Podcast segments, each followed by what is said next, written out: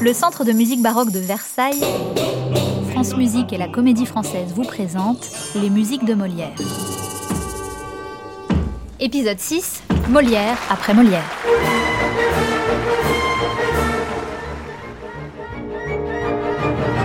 Voyage dans l'univers des musiques de Molière touche à sa fin, mais la bande-son des pièces du dramaturge semble infinie. Les musiques de Molière sont en perpétuelle recréation, tant ces comédies continuent, à travers les époques, d'inspirer les musiciens.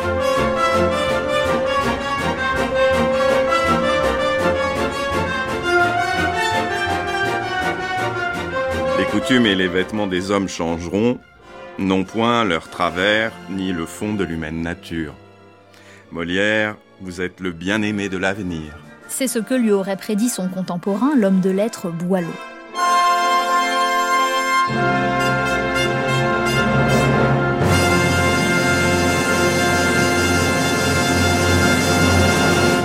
Privilège des génies, Molière a bel et bien dépassé son siècle. À l'affiche de la Comédie Française, le 3 décembre 1976, le Molière imaginaire ballet comédie de Maurice Béjart sur une musique originale de Nino Rota. «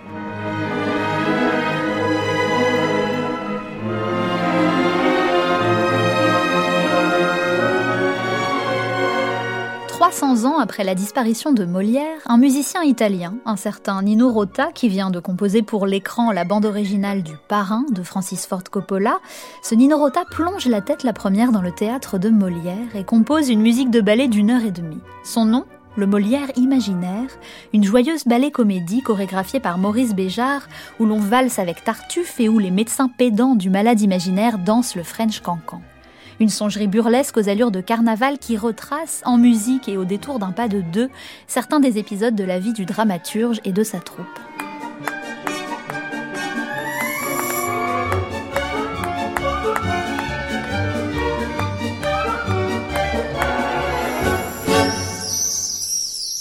De Molière et durant tout le siècle des Lumières, les intermèdes des comédies-ballets connaissent un tel succès qu'on les chante volontiers seuls dans les salons de la capitale. Des livres d'air circulent dans les cercles mondains, des ouvrages qui contiennent les meilleurs extraits des comédies-ballets pour un, deux ou trois chanteurs.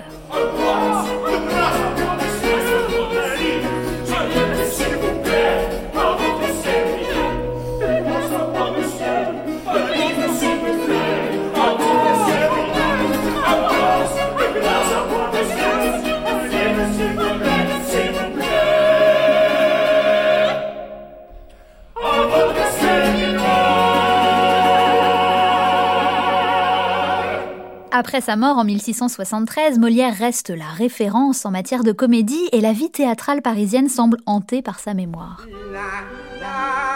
Plusieurs plumes capitalisent sur sa popularité et un an après la mort du dramaturge, on ramène ses personnages sur scène. Avez-vous vu la dernière pièce de l'Hôtel de Bourgogne? L'ombre de Molière du sieur de Brécourt. Écoutez, c'est une bien étrange comédie on y retrouve Oronte, Cléante, Mascarille et tenez-vous bien, Molière lui-même qui assiste à son procès lors du jugement dernier. Et on y juge non pas ses actions sur Terre, mais son œuvre dramatique. Assurément, je n'ai jamais rien vu de tel ailleurs au théâtre. Et ce Brécourt est un admirateur chevronné de Molière.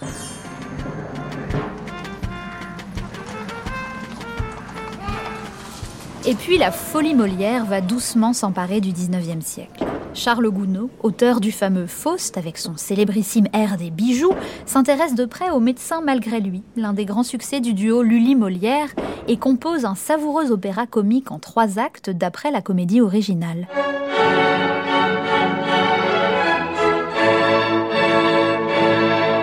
Les passages chantés sont confiés à deux librettistes, mais les passages parlés reprennent bel et bien le texte de Molière. Père, j'ai recouvré la parole, mais je l'ai recouvrée pour vous dire que je n'aurai jamais d'autre époux que Léandre, et que c'est inutilement que vous voulez me donner Horace. Mais... Il y a capable, mon père, de me jamais faire changer. Quoi? C'est enfin que l'on espère en notre liane engagée. Si Ama ne sera donné qu'à Léandre, sachez-le bien. Je... Je suis déterminée, et vos discours n'y feront bien. Une réécriture en toute liberté qui n'est pas du goût de tous. Outrée, la comédie française essaie de faire annuler les représentations, qui démarrent pourtant le 15 janvier 1858. Mais le public, lui, mord à l'hameçon, et l'œuvre sera reprise régulièrement jusqu'au milieu du XXe siècle.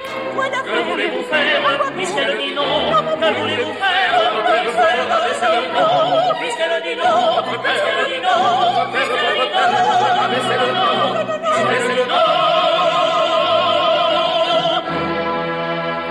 1923, en pleine entre-deux-guerres, la partition est même retouchée par Éric Satie pour une série de représentations à Monaco, sous la houlette de Serge Diaghilev, le directeur des fameux ballets russes qui régalent la Côte d'Azur.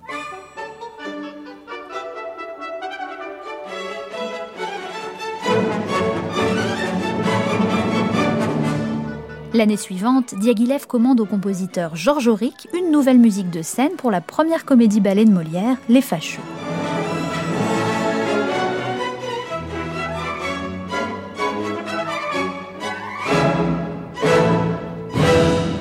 La création a lieu à Monte-Carlo. La chorégraphie de Beauchamp est remplacée par celle de Boris Kokno. Les décors et costumes sont signés Georges Braque, du beau monde.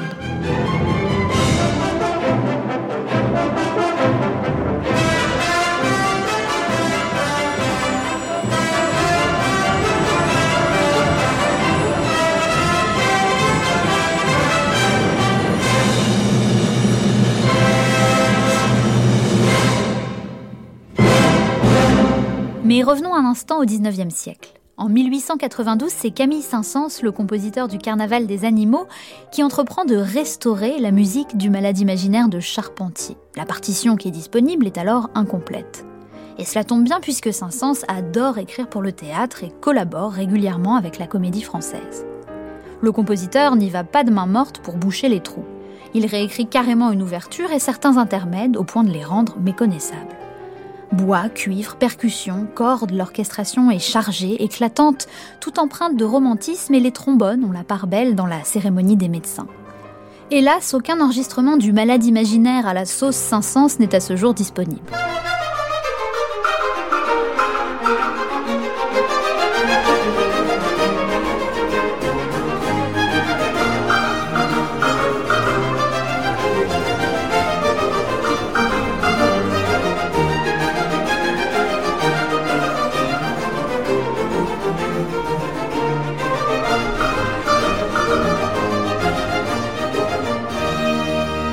Ce n'est qu'au XXe siècle que les musicologues ont entrepris de restituer les manuscrits de manière authentique, c'est ce qu'on appelle la démarche historiquement informée.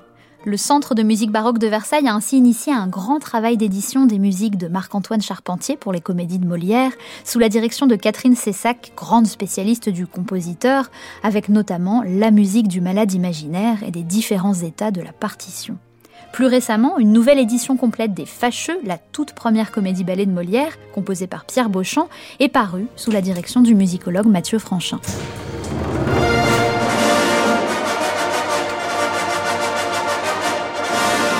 Parallèlement à ce qui se passe sur les planches, Molière connaît une belle fortune au cinéma. Ses comédies les plus fameuses sont adaptées pour le grand et le petit écran. L'école des femmes, le misanthrope, les fourberies de Scapin,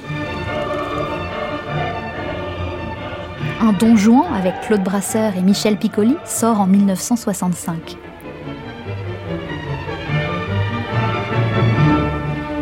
Arrêtez.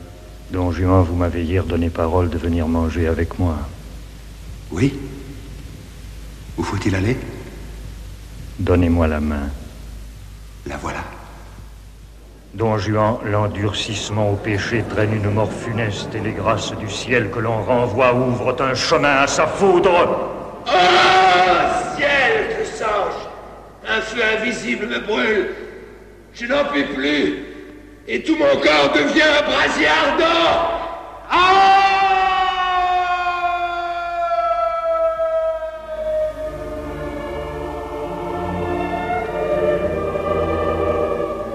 Et puis, bien sûr, il y a l'impayable Harpagon de Louis de Funès dans L'Avare en 1980.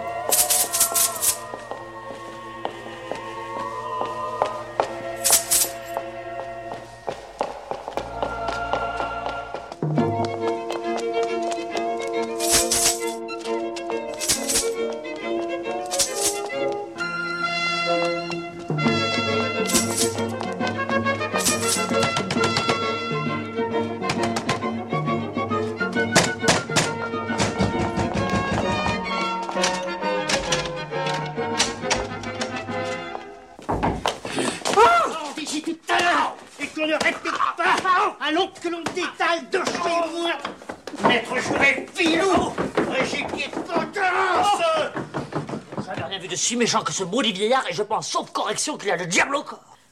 La peste soit de l'avarice et des avaricieux.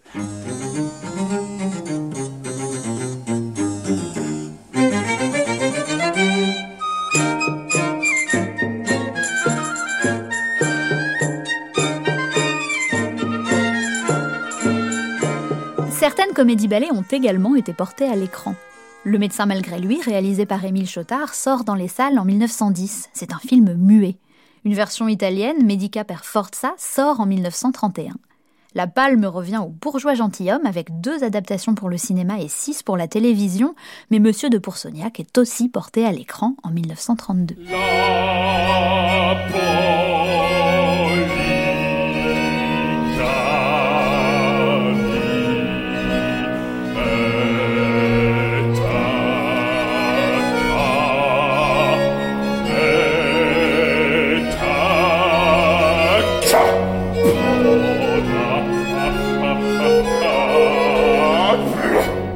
1978, Ariane Nouchkine retrace la vie de Jean-Baptiste Poquelin et de sa troupe à l'écran dans Molière ou la vie d'un honnête homme, une fresque poétique et lyrique de 4 heures sur la vie d'artiste sous la monarchie absolue.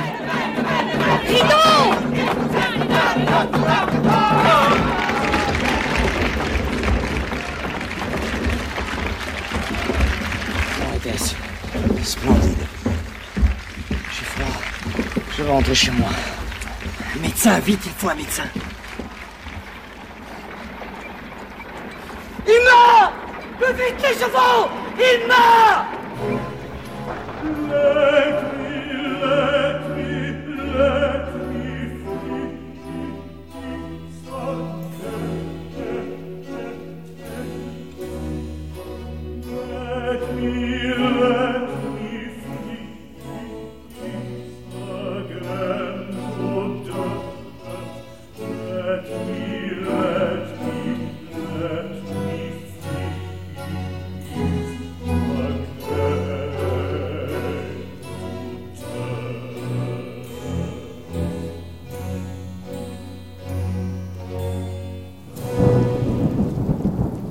Au théâtre, les productions se succèdent, reprenant tantôt les musiques originales, celles de Lully et Charpentier, dont les partitions sont de mieux en mieux connues des musiciens, tantôt agrémentées de musiques de scène fraîchement composées. Cela donne notamment en 2001 un Monsieur de Poursognac canaille et jazzy, scénographié par Jean Lacornerie et mis en musique par Lionel Borel. Ils ont contracté du barreau certaines habitudes de déclamation qui fait qu'on dirait qu'ils chantent. Et vous prendrez pour musique tout ce qu'ils vous diront. Eh, Qu'importe comme ils parlent, pourvu qu'ils me disent ce que je veux savoir.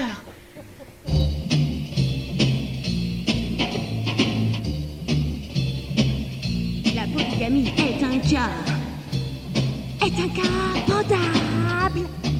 Finalement, pourquoi le genre hétéroclite de la comédie-ballet continue-t-il d'inspirer les artistes? C'est que cette forme de spectacle total annonce la comédie musicale et l'éclat des spectacles de Broadway. La princesse des Lides. Georges Le médecin malgré lui. Léonard. Non, Monsieur Jourdain. Les Le amants médecin magnifiques. malgré lui. La princesse Ali, des Monsieur le Jourdain. valet Monsieur pour Jourdain. Monsieur Jourdain, les amants magnifiques. Euh, Georges Dandin. Le médecin valet, malgré lui. La comédie-ballet est le lieu du désir, du jaillissement et de la vie, où farce, loufoquerie, course-poursuite, chansons délirantes et intrigues subtiles font passer en quelques notes, en quelques répliques, en quelques pas de danse, de la passion triste à la folie jubilatoire, avec une énergie à nul autre pareille, un extraordinaire déferlement de vitalité.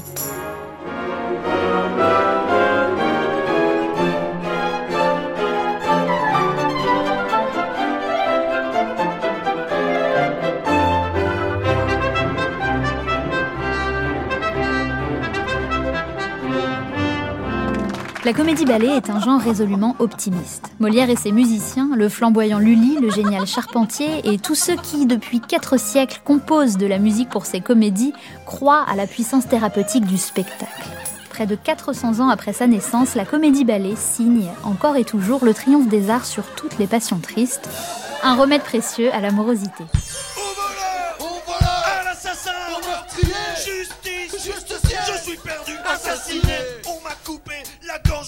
M'a dérobé mon argent Tout est fini. Pour moi je n'ai qu'à mourir maintenant. Sans toi il m'est impossible de vivre. Sans toi il m'est impossible de vivre. Sans effet En effet Je n'en peux plus. Il n'en peut plus. Je, je meurs. Il se meurt. Je suis mort, il est mort, je suis enterré.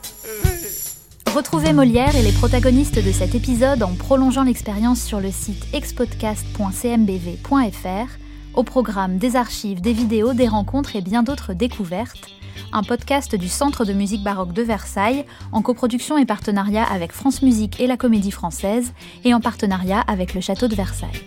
Écriture et voix Suzanne Gervais, avec les comédiens de la Comédie Française, Éric Génovèse interprète Pierre Beauchamp. Allez les enfants, on apprend tout en même temps, hop Florence Viala interprète Madeleine Béjart. Alors, j'y vais Louis Corbery interprète Molière. Ah bah oui, on sait juste, oui, elle, elle, elle a pas de... Oui, Pierre-Louis Calixte interprète Marc-Antoine Charpentier. Bon, quand tu veux, dis-moi.